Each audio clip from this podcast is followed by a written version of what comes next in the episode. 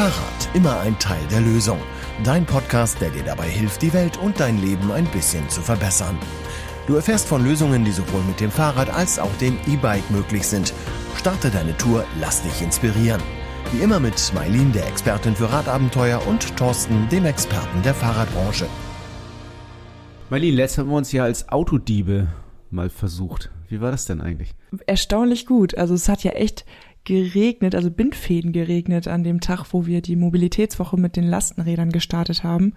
Und es sind fast alle gekommen, um das Lastenrad für eine Woche zu, ja, gegen den Autoschlüssel zu tauschen. Genau, wir, sieben Lastenräder hatten wir zur Verfügung gestellt. Ja, sechs. Sechs, ach ne, eins wurde ja nicht abgesagt. Sechs Lastenräder hatten wir zur Verfügung gestellt und dafür haben wir sechs Autos bekommen. Also genau. wir haben sie ja nicht geklaut, aber wir haben die Autoschlüssel gekriegt, die Autos wurden stehen gelassen für ähm, eine Woche und ähm, die, die sich beworben hatten, konnten dann eine Woche auf unsere Kosten Lastenrad fahren. Ja, und das haben sie auch getan, ganz fleißig. Ja, und das, wo da wirklich der, der Sommer zu Ende war und auf einmal der quasi Winter anfing, das war ja, das war nicht nur regnerisch und äh, Dauerregen, das war ja auch noch richtig kalt. Ja, aber was ich total genial fand, dass die Leute, wir hatten das ja übergeben beim Bahnhofsfest und da hat es ja wirklich schon den ganzen Tag nur geregnet und die Leute sind schon in Regenklamotten völlig ausgestattet, standen sie da vor unserem Pavillon und waren bereit. Das fand ich sensationell. Ja, das zeigt ja auch mal wieder, dass man äh, Radfahren wirklich hier in unseren Gefilden ganz gut machen kann.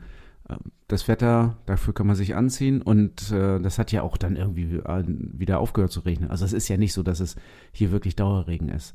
Klar, wenn man eine Regenjacke, Regenhose hat, dann ist man sehr gut gewappnet, finde ich. Aber Radfahren geht eigentlich immer. Ja, ganz besonders schön fand ich dann auch das Feedback so nach der Woche, wenn wir haben so ein kleines Treffen gemacht, ähm, wo die Autoschlüssel wieder zurückgegeben wurden und die Lastenräder wieder zu uns kamen. Und diese Runde, die war nochmal wirklich bereichernd zu erfahren. Ähm, das waren ja auch unterschiedliche Menschen. Also es waren Handwerker dabei, es war eine Mutter dabei, ein Vater und ähm, so die unterschiedlichen ja Inputs zu bekommen, was sie so erlebt haben, fand ich sehr schön. Das haben wir auch nochmal zusammengefasst in so einem Blogbeitrag. Jeder hat nochmal so sein Fazit zusammengefasst äh, von dieser Woche. Und wenn euch das interessiert, dann könnt ihr da gerne mal auf unserer Homepage nachlesen. Ja, also eine Woche das Auto stehen gelassen, ihr könnt es nachlesen, aber was ich unterm Strich jetzt schon sagen kann, Energie haben alle richtig viel gespart, Kosten haben auch alle sehr, sehr viel gespart. Klar, diesmal waren ja die Lastenräder auch auf unsere Kosten. Aber selbst wenn man ein Lastenrad sich anschafft, im Vergleich zum Auto, ähm, eine super Möglichkeit, richtig, richtig viel Geld zu sparen. Und irgendwie das treibt ja auch alle gerade um. Also wie kann ich äh, meine Kosten reduzieren? Wie kann ich meine äh, gesamten Kosten im Leben ein bisschen reduzieren? Und da ist Autofahrten ersetzen durch Fahrradfahrten natürlich ein sehr, sehr probates Mittel. Auf jeden Fall. Bringt richtig was. Kann ich sagen, kann ja, ich bestätigen. Du, kannst das auf jeden Fall bestätigen. Du hast ja auch gar kein Auto mehr. Wissen wir, wissen wir auch schon alle. Aber auch für die, die Autos noch haben, die noch welche selber besitzen, auch für die ist es natürlich äh, jeder Kilometer, den ich mit dem Rad fahre, der spart richtig Geld. Das ist ja in anderen ähm, Teilen unserer Welt ein bisschen anders. Also ich kenne da so Projekte in Afrika, wo es eigentlich darum geht, Menschen überhaupt erstmal aufs Fahrrad zu kriegen, weil die überhaupt kein Fahrrad haben. Und da verändert das Fahrrad das komplette Leben. Also da kann äh, äh, ein Bauer zum Beispiel aus der absoluten Armut aufsteigen in so einen Mittelstand in, äh, in seinem Bereich oder was ganz oft gemacht wird, Mädchen, die sonst gar keine Zeit haben, zur Schule zu kommen, weil der Weg zu weit ist, die kriegen jetzt Fahrräder, um dann Bildung genießen zu können. Also da verändert ein Fahrrad viel, viel mehr, als es bei uns ähm, das überhaupt machen kann. Genau, da gibt's ja auch ein Projekt oder eine, ja, eine Verein, Vereinigung, wo du Spenden sammeln kannst, World Bicycle Relief. Da gibt's, ich weiß gar nicht, ab wie viel Euro ein Fahrrad, was dann nach Afrika kommt. Und dieses eine Fahrrad, wie du schon sagst, verändert halt das Leben einer Person so enorm. Und ähm, dieses Projekt wird unterstützt von ganz vielen Menschen. Und mit einem von diesen Menschen haben wir jetzt gesprochen. Der hat eine ganz verrückte Idee, wie er diese Spenden sammelt und äh, was er dafür tut. Ja, das ist ein sehr spannendes Projekt. Dann hören wir doch mal rein. Wir haben ihn ja interviewt. Ja, hier bei uns im Podcast ist Frank Nohe. Frank arbeitet äh, bei Jobrad als Key Account Manager. Und äh, Frank, wir beide sind bei LinkedIn jetzt schon eine ganze Weile vernetzt, ohne dass wir irgendwie großartig viel Kontakt hatten. Und du hast mich ganz spontan angeschrieben und gesagt, du hast da was vor, du willst einen Weltrekord aufstellen. Und ähm, erzähl uns doch mal, was hast du da genau geplant? Ja, erstmal Hallo aus dem Süden von München, wo heute hier auch die Sonne scheint, in den hohen Norden Von mir aus gesehen seid ihr, glaube ich, knapp 830 Fahrradkilometer entfernt. Ähm, ich habe das eben mal gegoogelt und ja, ich freue mich bei euch zu sein. Ja, und was habe ich vor? Ähm, tatsächlich äh, kommen mir immer wieder verschiedene verrückte Ideen. In den letzten Jahren immer mehr. Und äh, ja, warum wir uns heute hier treffen, ist, äh, ich wollte euch ein bisschen was erzählen zu meiner ziemlich speziellen Alpenüberquerung mit dem Fahrrad, die so in der Form noch keiner gemacht hat. Naja, also Alpenüberquerung in, in jeglicher Form habe ich ja schon gemacht. Also Rennrad, Mountainbike, ähm, Trail-Touren, Enduro-Touren. Äh, was kann da noch anderes kommen, Frank? Ja, in der Tat, ich teile das mit dir. Diese äh, Aufzählung, die du eben, die du eben hattest, habe ich auch schon alle gemacht. Also sowohl äh, mit dem Mountainbike, Rennrad, Gravelbike. Ich bin sogar schon mit meinem damals äh, einjährigen Sohn und meiner Frau äh, über die Alpen gefahren, klassisch von Garmisch nach Meran. Ähm, aber ähm, ja, eigentlich war das alles bisher nicht über die Alpen, sondern gefühlt auf den Alpen. Ja, wir sind ja quasi über Wege, Trails, äh, Straßen etc. auf hohe Pässe hochgefahren und sind auf den Alpen oben drüber. Äh, und ja, was ich jetzt spezielles vorhabe, ist, ich werde tatsächlich mit dem Fahrrad über die Alpen oben drüber fahren, äh, nämlich im Korb eines Heißluftballons sitzend und tretend. Und das hat noch keiner gemacht. Sprich, ich fahre in Höhen über 4.000, 5.000 Metern quasi äh, durch die Luft mit dem Fahrrad von Nord nach Süd in ja, einer ziemlich schnellen Zeit. Das Ganze dauert drei bis vier Stunden. Ähm, ja, und äh, ist, glaube ich, etwas ganz Verrücktes, was so noch keiner gemacht hat. Wenn du sagst drei bis vier Stunden, dann muss aber auch der Wind stimmen, oder? Das ist äh, eine der Voraussetzungen, dass die Wetterverhältnisse stimmen und das macht das ganze Vorhaben auch so spannend, weil tatsächlich diese Art der Alpenüberquerung auch nur an ganz, ganz wenigen Tagen pro Saison, das heißt im Winter, ähm, überhaupt möglich ist. Das können mal zwei Tage pro Jahr sein, das können mal sechs Tage überhaupt sein pro Jahr, äh, aber es ist natürlich null 0,0 planbar. Äh, mein Team und ich, wir bekommen ein, zwei Tage bevor wir starten den Anruf äh, und äh, kriegen dort mitgeteilt, wo wir hin müssen. Und dann geht's auch schon los. Also das ist eine der großen Herausforderungen bei dem ganzen Projekt. Das ist jetzt ja eine ziemlich kalte Alpenüberquerung, wenn du sagst, die findet im Winter statt. Wie bereitest du dich dann darauf vor? Ähm, äh, ich bereite mich äh, auf unterschiedliche Art und Weise vor, äh, habe da auch verschiedene Partner. Zum einen äh, trainiere ich schon seit mehreren Monaten äh, quasi mein Grundlagen, meine Grundlagenausdauer und ganz speziell mache ich äh, aktuell auch noch VO2 Max Training, um quasi den Motor in mir noch mal ein bisschen größer zu machen. Äh, und ab September werde ich ins Höhentraining einsteigen, sprich ich werde zu Hause äh, im Höhenzelt schlafen, werde dann auch aktiv auf dem Rollentrainer mit einer äh, ja so einer Maske äh, verdünnte Luft einatmen und werde mich so bestmöglich, äh, ohne großen Reiseaufwand zu haben, zu Hause akklimatisieren. Werde dann aber auch äh, Richtung Oktober hin verschiedene Aktionen und auch Trainingseinheiten direkt in den Bergen machen. Das ist ja bei mir nur ein Katzensprung um die Ecke. Und auf die Kälte, Mailin, äh, ja, das ist so eine, ein großes Fragezeichen. Wie fühlen sich minus 20 Grad äh, im Winter ohne Wind an, weil das ist das Positive. Wir haben dort, wir spüren keinen Wind, weil uns der Wind quasi über die Alpen treibt. Ähm, äh, von daher bin ich ganz zuversichtlich. Ich habe natürlich gute Kleidung, bin auch äh, in den letzten Jahren äh, ganzjährig mit dem Fahrrad äh, gut durch den Winter gekommen. Von daher mache ich mir um mich gar nicht so viele Sorgen, äh, allerdings um die Technik. Die Technik, die mitfährt, weil da ist natürlich auch Elektronik drin, äh, sowohl in dem Rollentrainer als auch äh, in der DI2 von meinem Fahrrad, die Schaltung und äh, natürlich auch das ganze Kameraequipment, äh, wo Akkus verbaut sind. Ja, und deswegen werden wir aller Voraussicht nach im September, Oktober auch die Möglichkeit haben, das, dieses Equipment in einer Kältekammer zu testen, wo wir dann wirklich auch nochmal diese Temperaturen, die uns erwarten, simulieren können und äh, alles auf Herz und Nieren testen können. Wenn du jetzt sagst Kamera und Elektronikausrüstung, ähm, eigentlich hört sich das ja nach einer ziemlich einsamen oder zweisamen Alpenüberquerung an, aber irgendwie können auch ganz viele Leute teilhaben, oder? Na, wir wollen, also im Prinzip ist das dadurch, dass es so ein seltenes äh, Ereignis ist, äh, dass man eben nur an sehr wenigen Tagen äh, das machen kann, äh, gibt es natürlich ganz, ganz viele Menschen, die das überhaupt mal machen wollen, im Ballon im Winter über die Alpen fahren. Und ähm, tatsächlich war so einer meiner ersten Gedanken, wenn ich das tue, dann möchte ich da auf jeden Fall auch jemanden dabei haben, der das für einen YouTube-Film wie auch immer festhält äh, und dass man das dann im Nachhinein auch zeigen kann, wie das, wie das war, wie mein Erlebnis war. Und dann habe ich äh, tatsächlich äh, im Frühjahr äh, durch Zufall bei mir am Ort, wo ich lebe, äh, zwei coole Jungs kennengelernt, äh, habe denen von meiner Idee, von meinem Vorhaben erzählt und äh, die verdienen mit Filmen äh, ihr Geld. Und die haben dann gesagt, hey Frank, das ist ja mega cool. Äh, da haben wir voll Bock drauf. Äh, da wollen wir aber nicht nur so einen kleinen YouTube-Film machen, sondern wir wollen eine komplette Dokumentation drehen, sprich über all deine verrückten Aktionen, die du so gemacht hast. Und äh, ja, diesen Film, den wollen wir dann auch gleich so produzieren, dass wir den im Idealfall auch auf die große Leinwand bringt. Und das war letztendlich ein, ein, ein super Zufall. Ähm, und ja, so drehen wir schon seit vielen Wochen immer wieder Inhalte dieses Dokumentarfilms. Wie kommt man denn auf so eine Idee? Also was genau hat dich motiviert, jetzt sowas Verrücktes anzustoßen? Da muss ich ein bisschen weiter ausholen, weil äh, ich hatte es ja schon am Anfang gesagt, dass ich immer mal wieder verrückte Ideen habe rund ums Fahrrad.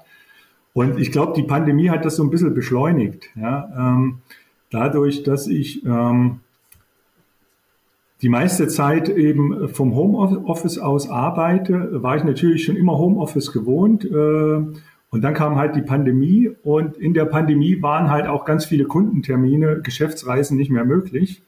Und äh, ja, da ist mir dann immer mehr die Decke auf den Kopf gefallen. Wir alle haben das, äh, die Videomeetings kennengelernt und äh, sind dann in der Früh aufgestanden, haben gefrühstückt und den Rechner angeschaltet und dann die Videomeetings gemacht.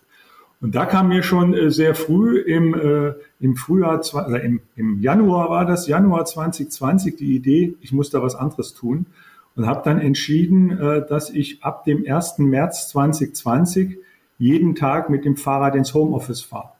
Klingt total verrückt, ja, äh, ist aber auch total einfach. Also ist überhaupt nichts dabei. Ja, anstatt quasi 10, 12, 15 Kilometer ins äh, Büro zu radeln oder in, in die Arbeit, äh, mache ich das äh, quasi bei mir vor der Haustür, steige aufs Fahrrad, fahre meine 10, 12, 15 Kilometer, manchmal auch mehr und äh, starte danach quasi erst in meinen Arbeitstag. Und das hat mir brutal viel gebracht. Äh, so bin ich gut durch die, die erste Corona-Phase gekommen. Und äh, da kamen mir natürlich dann bei dem Radfahren immer wieder weitere Ideen.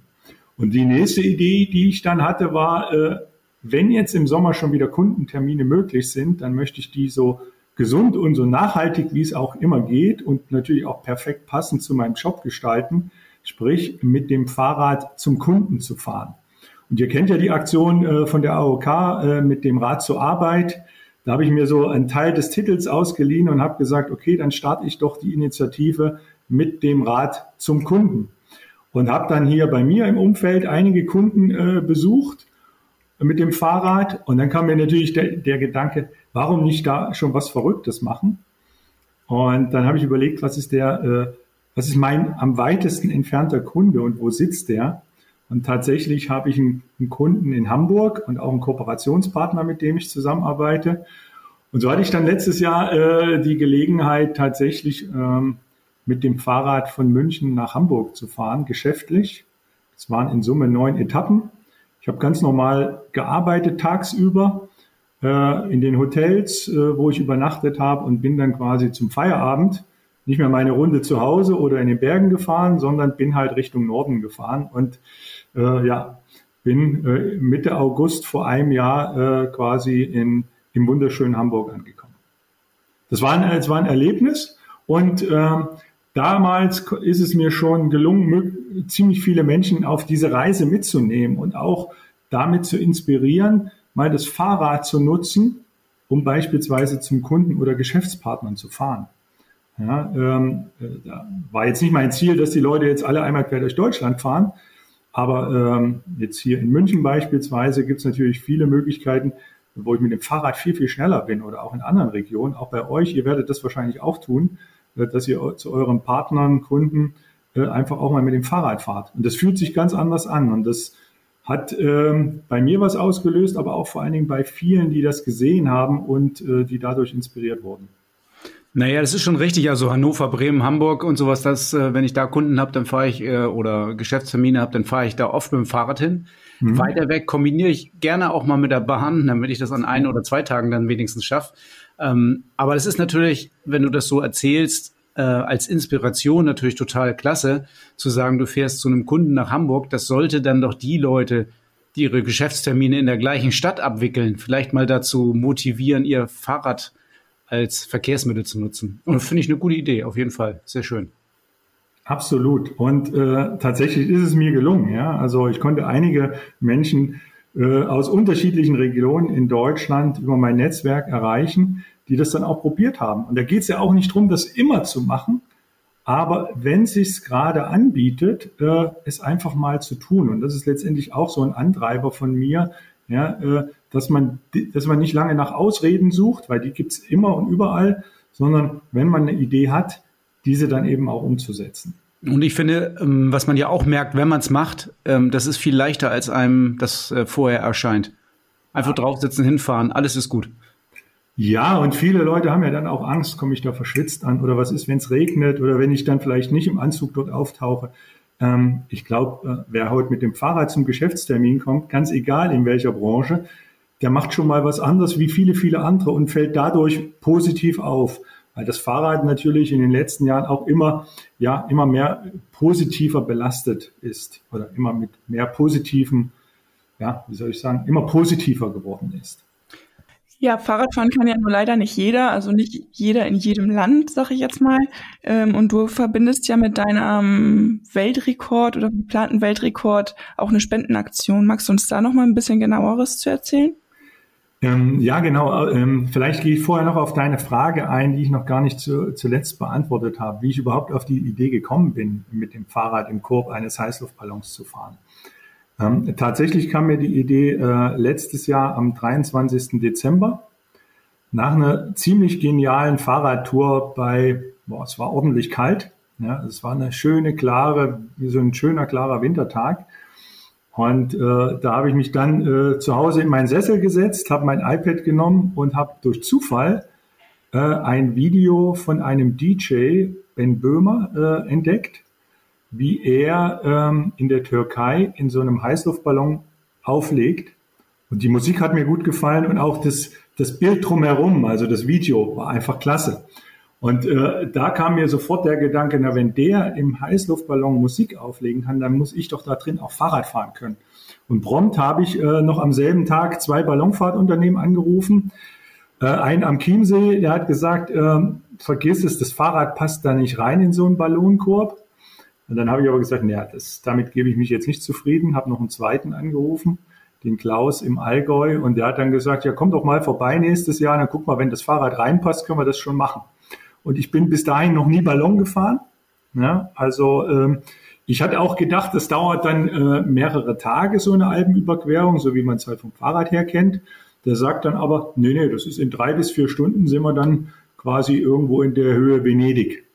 Und das hat mich natürlich noch viel mehr gereizt. Und so ist diese Idee mit der höchsten, schnellsten und kältesten Alpenüberquerung äh, immer weiter gewachsen. Und dann ähm, war es mir aber auch von, schon, schon immer ein Anliegen, äh, dass ich nicht nur hier in Deutschland oder bei uns in Europa Menschen fürs Radfahren inspiriere, sondern letztendlich auch Menschen, die nicht diese Infrastruktur, nicht die Möglichkeit haben, Fahrrad zu fahren, wie wir es kennen, äh, das Fahrradfahren zu ermöglichen. Und ich hatte in der Vergangenheit immer wieder mit äh, World Bicycle Relief zu tun, kannte da auch schon einige äh, AnsprechpartnerInnen. Und äh, ja, so bin ich auf die Idee gekommen, äh, wenn ich schon sowas Verrücktes vorhabe, dann verknüpfe ich das auf jeden Fall noch mit einer Spendenaktion, äh, die letztendlich Geld ähm, für World Bicycle Relief sammelt. Ähm, und World Bicycle Relief äh, sorgt dafür, dass Menschen in Entwicklungsregionen äh, letztendlich ein Fahrrad äh, zur Verfügung gestellt bekommen, damit die dort in die Schule können, dass die auf die Märkte gehen können, äh, dass die ja sämtliche Erledigungen, äh, die sie sonst zu Fuß machen würden, eben deutlich einfacher mit dem Fahrrad machen können. Und ja, äh, da freue ich mich sehr, dass wir inzwischen, und wir haben ja noch gar nicht so richtig durchgestartet mit der Aktion, schon über 8000 Euro gesammelt haben. Und da werden sicherlich in den nächsten Wochen und Monaten noch weitere Spenden dazukommen. Wie kann denn jetzt unser Hörer oder unsere Hörerin, die jetzt vielleicht aufmerksam geworden ist, dich unterstützen oder die Aktion unterstützen? Ähm, genau, wir haben äh, für, für mein Vorhaben eine Webseite gebaut äh, und auf dieser Webseite ist quasi auch nochmal das komplette Vorhaben beschrieben und gleichzeitig aber auch äh, die Verlinkung zu der Spendenaktion mit drauf. Und ähm, äh, ja, die, die Webseite oder der Link zur Webseite äh, ist äh, the5000plus.com. Äh, dort einfach äh, draufgehen äh, und dann findet ihr schon über die Menüs quasi zur Spendenseite. 5000 als äh, Wort oder als Ziffer? Äh, genau, 5000 als Zahl und plus als Wort, also so 5000 plus. Sehr schön. Wir werden das dann natürlich äh, in den Shownotes verlinken. Ähm, da könnt ihr auch einfach draufgehen, wenn ihr jetzt äh, Lust habt, euch mal die Seite anzugucken. Gibt auch ein schönes Video auf der Seite, was man sich angucken kann, äh, schon zur Vorbereitung. Und ich finde es auf jeden Fall eine sehr, sehr spannende Aktion. Und ähm, das Schöne ist ja auch, dass für World Bicycle Relief da gespendet wird. Das haben wir auch schon öfter mal Aktionen gemacht. Äh, immer sehr unterstützenswert, die Aktionen von denen. Wann geht's denn eigentlich genau los? Also genau kannst du ja nicht sagen, aber was ist der Zeitraum zwischen wem und wann du starten willst? Ähm, tatsächlich bereiten wir uns gerade so vor, dass wir ab November startbereit sind. Ja. Ähm, und dann kann im Prinzip ab November der Anruf kommen und äh, der Zeitraum könnte sich aber auch bis März äh, nächsten Jahres ausstrecken. Also äh, November diesen Jahres bis März nächsten Jahres in dem Zeitraum wird es stattfinden. Dann schauen wir gespannt auf die Website von dir und da werden wir dann erfahren, wenn du gefahren bist. Ich wollte gerade schon geflogen sein, gefahren auf jeden Fall. Fahrrad gefahren und Ballon gefahren. Naja, ich glaube, derjenige, der noch nie Ballon gefahren ist, der äh, darf jetzt noch sagen, geflogen. Ja, äh, ich wurde jetzt bereits getauft, äh, weil wir schon eine Testfahrt gemacht haben. Am 13. Juli, pünktlich zum Start der Eurobike äh, dieses Jahr in Frankfurt, äh, bin ich in der Früh zusammen mit meinem Team im Allgäu, haben wir das Ganze getestet. Äh, und äh, ja, da kann ich sagen, oder kann ich jetzt schon sagen, es fühlt sich mega gut an, in der Luft Fahrrad zu fahren. Ähm, und ja, wenn ich da jetzt so zurück mich erinnere, da ja, es, es macht auf jeden Fall Lust. Ich kann es kaum noch abwarten, dass wir jetzt im im äh, Winter den Anruf kriegen und dass es dann losgeht. Die, die noch nicht gefahren sind, die dürfen Fliegen sagen und äh, die, die schon gefahren und getauft wurden, äh, die dürfen natürlich nicht mehr Fliegen sagen, habe ich gelernt. Frank, diese ganze Geschichte ist ja ein bisschen größer. Du hast bestimmt auch äh, Firmen oder Sponsoren, die dich unterstützen, oder? Absolut. Ähm, ohne geht das nicht. Äh, das hat mittlerweile eine Größe angenommen, das kann ich nicht mehr alleine stemmen sei es auf der einen Seite die Webseite, auf der anderen Seite natürlich der Film und auch die ähm, ja, Bilder, äh, die wir produzieren. Und auch, äh, dass ich körperlich äh, fit gemacht werde, für die Höhe vorbereitet werde, äh, medizinisch durchgecheckt werde. Dafür habe ich unterschiedliche Partner mit an Bord. Und äh, ja, an der Stelle sage ich natürlich auch schon mal ein ganz, ganz fettes Dankeschön an all meine Partner und Unterstützer. Ja, dann sind wir jetzt mal gespannt, wann das dann losgeht mit dieser Alpenüberquerung und wie viel Spenden zusammenkommen, wie viele Fahrräder da gespendet werden. World Bicycle Relief, wirklich eine tolle Aktion. Wir haben ja auch schon etliche Fahrräder da gespendet ähm, für diese also nicht für diese Aktion, sondern für World, Bicy World Bicycle Relief haben wir schon viele Fahrräder gespendet. Ähm, und unser aktuelles Projekt sind ja immer noch Bäume. In diesem Jahr sind wir ja dabei, äh, Wälder zu bauen, hätte ich mal gesagt. Kann man so sagen, ja. Wir haben ja ähm, durch unterschiedliche Aktionen ähm, Bäume zusammengesammelt und wir haben jetzt insgesamt 500 Bäume, die wir im kommenden Monat, also im November, gemeinsam mit dem Oberbürgermeister pflanzen werden. Ja, wird auf jeden Fall eine coole Aktion. Mal gucken, wer da am tiefsten im Dreck buddeln kann nachher. ähm, wir werden euch auf dem Laufenden halten. Hier im Podcast werdet ihr darüber hören.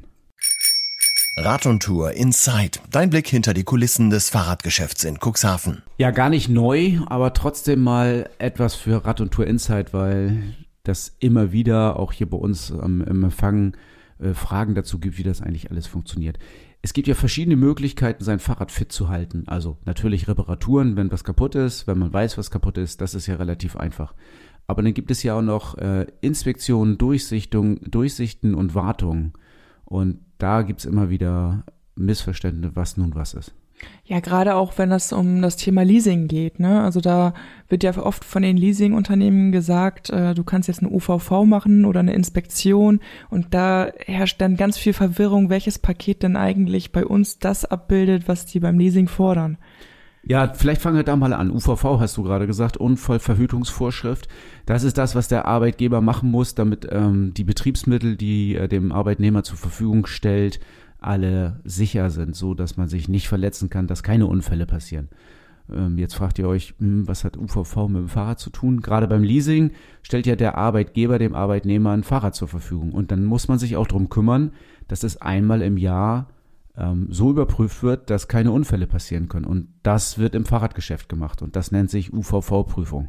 Und das ist jetzt eine Inspektion oder ist das eine Wartung oder was verstehe ich darunter? Ja, Genau, das ist im Prinzip sehr ähnlich einer Inspektion, weil eine Inspektion bedeutet eigentlich, dass man sich das Fahrrad anguckt und alle Mängel auflistet und benennt. Das ist Inspizieren eines Fahrrades. Also da wird noch nicht wirklich Hand angelegt, da werden einige Sachen geprüft und gemessen, aber es wird nicht wirklich Hand angelegt, es wird nichts repariert oder gemacht und auch nichts verbessert. Eine Inspektion beschreibt eigentlich nur dann das, was mit dem Fahrrad los ist und was daran kaputt ist. Ich weiß, dass einige Fahrradgeschäfte für Inspektionen äh, 30, 40, 50, 60, 70 Euro berechnen. Die Inspektion kostet bei uns im Geschäft 30 Euro und wird immer auf den Reparaturpreis oder auf den Wartungspreis mit angerechnet. Das heißt, also man macht die Inspektion und wenn es dann nicht zum Auftrag kommt, dann hat man äh, einen Schadensbericht von seinem Fahrrad für 30 Euro. In der Regel ist es ja so, dass dann der Schaden behoben wird und dann werden die 30 Euro wieder angerechnet. Und wenn ich jetzt die UVV bei uns buchen würde, dann mache ich im Grunde genommen eine Inspektion und bekomme dann vom Leasingunternehmen das wieder Genau, dann bescheinigen wir, dass das Fahrrad ähm, weiter zu benutzen ist, dass keine Gefahr von dem Fahrrad ausgeht, dass keine Schäden dran sind, keine scharfkantigen äh, Ecken, dass das bremst, dass das Licht geht, also dass alles funktioniert. Wenn ich das jetzt aber richtig in Erinnerung habe, wird die UVV einmal im Jahr vom Leasingunternehmen verordnet, sage ich jetzt einfach mal. Das ist Pflicht, ja. Aber einmal im Jahr ist ja auch die Wartung eigentlich Pflicht. Ja. Das ist das nächste Thema, also eine Fahrradwartung. Also die ist viel, viel umfangreicher. Die ist mit äh, Einstell- und Reparaturarbeiten äh, verbunden und das ist dann alles schon inklusiv in dieser Wartung. Ähm, die ist äh, laut Fahrradhersteller einmal im Jahr vorgeschrieben. Also der Wartungsintervall ist jährlich oder alle 2000 Kilometer. Und ähm, die ist natürlich viel, viel umfangreicher und beinhaltet alles das, was wir vorher genannt hatten. UVV, Durchsicht, äh, Inspektion, egal wie wir es nennen. Das ist ja alles inklusiv. Und äh, da die sowieso einmal im Jahr fällig ist, ist natürlich mit der Wartung auch die UVV erledigt. Das heißt, wenn ich jetzt ähm, sage, wenn ich nutze jetzt quasi diese, diesen Betrag von der UVV, den ich vom Leasingunternehmen dann ja erstattet bekomme, kann ich den auch auf die Wartung anrechnen oder muss ich eine Inspektion machen? Wir können es auf die Wartung anrechnen und dann wird die Wartung dementsprechend günstiger. Oh, das ist doch auch was. Ja, genau. Das funktioniert dann eigentlich ganz gut. Und die Wartung einmal im Jahr, ähm, das ist jetzt so ein bisschen eine Frage. Es gibt einige Leasinganbieter oder auch Leasingverträge, wo Wartungen schon inklusiv sind oder mit einer gewissen Summe inklusiv sind. Dann wird die Wartung bei uns nochmal günstiger. Und eine Wartung sollte man machen, damit man den Wert von dem Fahrrad erhält. Dabei ist es eigentlich völlig egal, ob ich das nach drei Jahren rauskaufe und dann den Wert äh, möglichst gut erhalten habe von dem Fahrrad oder ob ich es verkaufen will, dann kriege ich halt auch mehr Geld dafür. Ähm, so oder so lohnt sich das Invest für eine Wartung. Viele Leute haben ja auch bei ihren Wartungspaketen Verschleißpakete mit abgeschlossen. Da lohnt sich doch bestimmt auch mal ein Blick rein, nicht, dass da irgendwie die Kosten oder die, die Beiträge verfallen, oder? Ja, das passiert immer wieder, dass ähm, die Leute tatsächlich so eine umfassende Versicherung mit abgeschlossen haben oder der Arbeitgeber eventuell das mit abgeschlossen hat, weil er will, dass die Arbeitnehmer also gut gewartete und reparierte Fahrräder fahren. Und dann wird das nicht ausgenutzt. Das heißt, das Geld, was, was man ja von seinem Lohn auch bezahlt, verfällt dann. Und das ist dann super ärgerlich. Deswegen ist hier der Rat wirklich immer reingucken in die Verträge. Das ist relativ klar beschrieben. Man muss nur mal die Verträge eben ganz kurz lesen. Das kann man auch online machen und dann steht's da drin. Ja, sehr cool. Wartung, Inspektion, Durchsicht, UVV, alles völlig verschiedene Sachen und äh, bitte nicht Äpfel mit Birnen vergleichen. Äh, wir haben öfter mal die Frage gekriegt, warum eine Inspektion bei Händler XY ähm, äh, 40 oder 70 Euro kostet und bei uns 160. Ähm, stimmt nicht. Eine Inspektion kostet bei uns zum Beispiel 30 und eine Fahrradwartung ist was völlig anderes. 66 Kilometer Fahrspaß, der Podcast Tourentipp. 66 Kilometer, Marlene. Bist du mitgefahren? Ich bin mitgefahren. Ganz spannend, eigentlich ganz frisch, mit ganz frischen Eindrücken von diesem Wochenende kommen wir zu euch mit unserer 66 Kilometer Tour.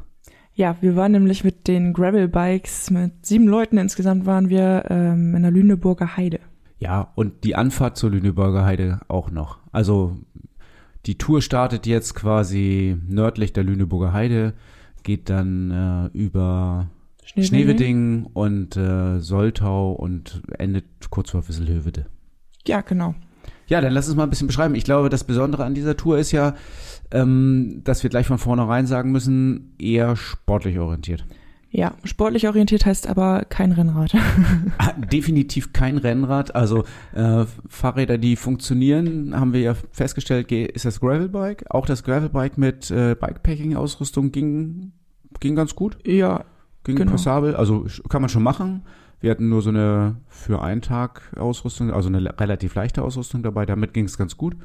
Mountainbike ähm, wäre auch eine gute Wahl, würde ich sagen. Ja, ich würde glaube ich schon aber auf etwas breitere Bereifung setzen. Etwas breitere als schmale äh, Gravel. Also mindestens 40 Millimeter. 40 Millimeter wäre gut. Das stimmt. Ähm, ich hatte 48 drauf. Was hattest du? 40. 40, okay, alles klar. Also das war das Minimum, sagst du. Ja. Ja, wir hatten äh, einige ähm, Freunde, Radsportfreunde dabei, die äh, ein bisschen schmaler bereift waren. Das war in dem Sand in der Lüneburger Heide eben manchmal nicht so optimal, würde ich sagen. Genau, aber es gab ja nicht nur Sand, es war sehr facettenreich die Tour, die du geplant hast. Äh, Ich muss sagen, ich fand sie von der ersten Sekunde an sensationell, kaum Verkehr, also eigentlich gar nicht. Und ähm, wir sind ja in die Lüneburger Heide reingestartet und als wir diesen einen Bahnübergang gequert haben, habe ich so ein kleines Déjà-vu gehabt. Bin da nämlich tatsächlich schon mal lang gefahren, als ich den Lüneburger Heiden Orbit gefahren bin. Für mich war es sehr, sehr spannend und ähm, das hatte ich dann in der Planung auch geguckt. Das sah eigentlich gut aus. So ein Single Trail an der Seewe lang gefahren. Das war ja relativ am Anfang der St- Tour auch. Ja, genau. Also das fand ich auch sehr schön da. Ja. Und das ist aber auch sowas, wo man äh, schon ein Rad haben sollte, was äh, geländegängig ist und ein bisschen leichter. Also war wirklich schmal, ganz viele umgestürzte Bäume, um die es immer so Umfahrung rum gab. Ich glaube, da waren bestimmt 10, 15 Stück, ne? Ja, Ja. Musste man immer irgendwie drumrum, ein, zweimal sogar drüber oder drunter durch. Also muss man auch schon mal vom Rad runter und äh, schieben und klettern. ja. Sowas auch. Aber ähm, alles andere war eigentlich gut fahrbar, aber schon auch anspruchsvoll. Ja, es waren ein paar Baumwurzeln dabei, aber im Großen und Ganzen fand ich das sehr, man kam gut in den Flow rein. Dann haben wir ein kleines Zwischenstück gehabt, das äh, haben wir gemacht, weil es dunkel wurde und wir ein bisschen abkürzen müssten. Kleines Stückchen äh, Landesstraße, Bundesstraße und dann aber wieder rein ins, in die Heidelandschaft. Ähm, da kam unser Hotel dann. Ähm, aber hier bei der 66 Kilometer Tour geht's ja direkt weiter eigentlich. Genau. Es sei denn, du möchtest einen Zwischenstopp dort einlegen. ist sehr kannst zu du auch. empfehlen. Ist sehr zu empfehlen. Schönes Hotel in äh, Schneewedding, das Camp Rheinseelen, so heißt das. Ja, okay, dann sind wir weitergefahren. Also bei uns ist dann der nächste Tag für dich jetzt hier bei der 66 Kilometer Tour gerade mal so die Hälfte rum und dann startet das eigentlich von da direkt in so einen Wald, der, also die Farben in dem Wald waren gigantisch, ne? Ja, also ich, das war wirklich ein ganz schmaler Single Trail, aber der war so schön geschwungen und dann hattest du links und rechts eine richtige Mooslandschaft mit ganz, zu der Zeit, also wo wir gefahren sind, waren auch ein paar Pilzsammler dabei. Knallrote Pilze, ne? Also Wahnsinn. Das war wirklich schön. Und dann brach so die Sonne durch diese Bäume durch und man hat diese Lichtstrahlen gesehen. Also ich. Äh, Ich musste nachher nochmal fragen, weil ich hatte so eine ähm, Farbkontrastverstärkende äh, Brille auf, für, also die auch gerade grün verstärkt hat ja, und kontrastreicher gemacht hat vor allen Dingen. Ähm, aber die Farben waren für jeden, glaube ich, Die waren gigantisch. ne? gigantisch. das war, ja, und dann äh, sind wir in so in die richtig typische Heide gekommen, ne? ja, Heide, Heide, Pflanzen, einzelne Bäume, Sand, Berge, naja, hügelig. es, äh, für mich waren es schon Berge. War klar. Ja, dann sind wir ähm, durch die typische Lüneburger Heide gefahren, also wie gemalt, würde ich Ja. sagen. Also tolle Strecken, ähm, aber der Untergrund war dann eben auch manchmal sandig, weich und je breiter die Reifen, umso besser, ne? Ja, es war schon anstrengend, aber man muss auch einfach sagen, das, was man gesehen hat und die Landschaft, die man da so beobachten konnte, das war alles wert. Ja. Teilweise mussten wir schieben, müssen wir dazu sagen, ne? Ja, genau. Also nicht alle, aber ab und an äh, musste man mal ein paar Meter schieben, wenn es zu unwegsam war, also zu sandig. Ja, genau. Wir sind dann ja auch noch, ähm, das fand ich ja auch sehr, sehr äh, charmant, durch eine Riesenherde an Heidschnucken gefahren. Ja, genau, das war also richtige Heizung. Ich kenne das, dass man mal durch Schafe oder Ziegen fährt, auch von den Alpen. Aber hier waren es mal Heidschnucken, ganz was Besonderes und äh, mitten im Wald, die waren am Eicheln fressen. ja. Und da sagte die Schäferin, ja, könnt ihr mal langsam durchfahren.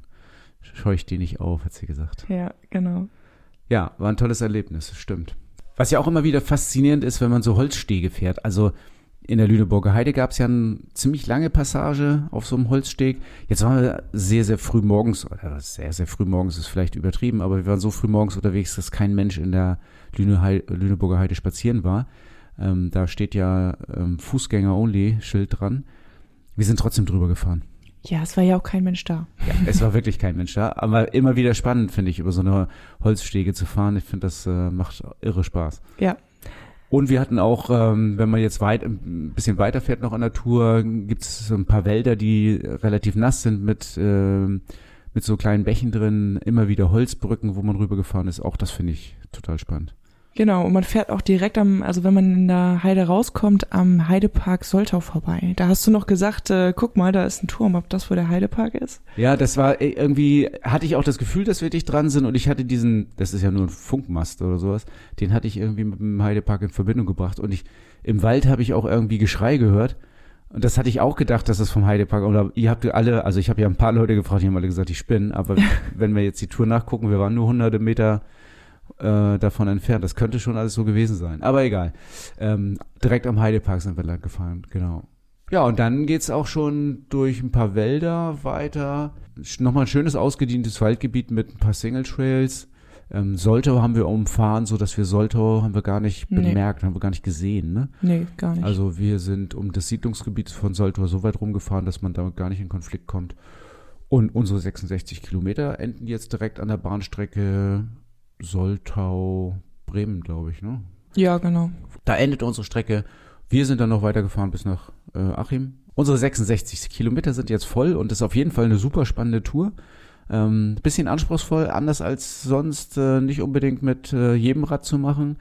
Definitiv nicht mit äh, E-Bikes, mit schweren, definitiv nicht mit Rennrädern. Richtig. Mal eine sportliche Tour. Also, wenn du Lust hast, richtig ein bisschen Gas zu geben, Lüneburger Heide, ist das nicht die einzige Strecke da, aber es ist auf jeden Fall eine, die du nachfahren kannst und mit der du sehr viel Spaß haben wirst. Das Fahrrad-Highlight der Episode mit Thorsten und deinem Verkaufsexperten von Rad und Tour. Ja, vor ein paar Wochen waren wir in Hamburg bei der Stevens Hausmesse und haben uns da so ein paar Neuheiten angeguckt. Und aus diesen Neuheiten möchten wir euch heute die Gravelbikes vorstellen. Genau, und das machen wir mit dem Video. Ähm, wir haben den Link in den Shownotes für euch bereitgestellt. Da kannst du einfach draufklicken, kannst hingehen, kannst dir das Video angucken und da werden die Gravel Bikes vorgestellt, die jetzt aktuell ähm, kommen werden und die du jetzt bestellen kannst. Aber wir haben auch welche da, also passend zu unseren 66 Kilometer zeigen wir dir jetzt die schönsten, neuesten, besten Gravel Bikes, die du nutzen kannst, um auch diese 66 Kilometer richtig gut abzuspulen. Und ähm, sei mal gespannt, was Stevens da alles im Petto hat. Schöne neue Farben, schöne neue Sachen. Also das äh, ist wirklich spannend. Welches war deine Lieblingsfarbe? Tatsächlich dieses ähm, Schlamm, Sand, Zement, keine Ahnung. Ich weiß nicht, Ja. wir, haben uns noch nicht geeinigt, wie die Farbe heißt. Ne? Aber es ist so ein, äh, so ein Sandgrau, äh, Sandbeige, würde ich das nennen. Das fand ich, ist ein sehr schönes Rad geworden. Ja, fand ich auch. Okay, da sind wir uns einig, aber das schönste Rad ist immer das Camino. Ja, genau. Auch wenn die Farbe nicht optimal ist. Ja, Nein, es ist schon schön, aber ähm, ja, es gibt äh, Farben, die mich mehr begeistern als Camino, aber es gibt kaum Rad, was mich mehr begeistert. schwierige Kombination. Ja, schwierig. Und das erwartet dich beim nächsten Mal bei Fahrrad immer ein Teil der Lösung. Ja, nächstes Mal wollen wir uns ein bisschen über die wirtschaftliche Bedeutung von Fahrrädern unterhalten. Also Fahrrad und Geld verdienen funktioniert ja auch. Sollte klappen, ja. Sollte klappen und äh, hat auch eine Bedeutung, ist auch wichtig. Seid mal gespannt darauf, was wir davon zu berichten haben. Zahlen, Daten, Fakten.